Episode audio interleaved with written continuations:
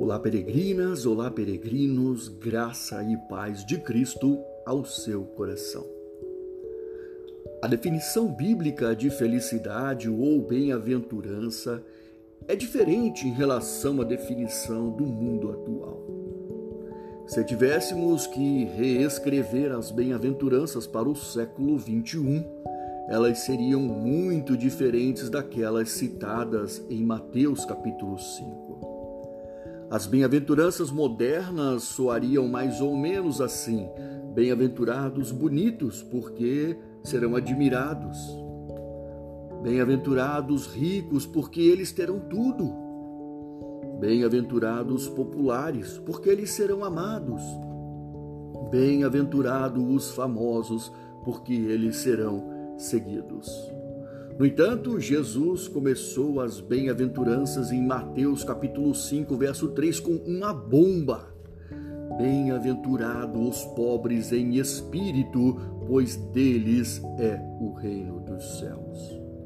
Alguns têm interpretado erroneamente esse versículo dizendo bem-aventurados os pobres. Não, mas não é isso que Jesus quis dizer. Na verdade, a Bíblia ela não recomenda a pobreza e também não condena a riqueza, não tem nada a ver com a sua conta bancária. Jesus disse: Bem-aventurado os pobres em espírito. Na língua original, a palavra pobre ela é originada de um verbo que significa diminuído, amedrontado ou encolhido, como os mendigos faziam muitas vezes naqueles dias. Fala então de pessoas que são pobres e completamente dependentes dos outros para obterem ajuda. Então Jesus falou daquelas pessoas que se enxergam como realmente são diante de Deus, perdidas, sem esperança e indefesas. Diante de Cristo Jesus, todos são espiritualmente desamparados ou pobres em espírito. Independente da sua educação, riqueza, realizações ou até mesmo do seu nível de conhecimento teológico.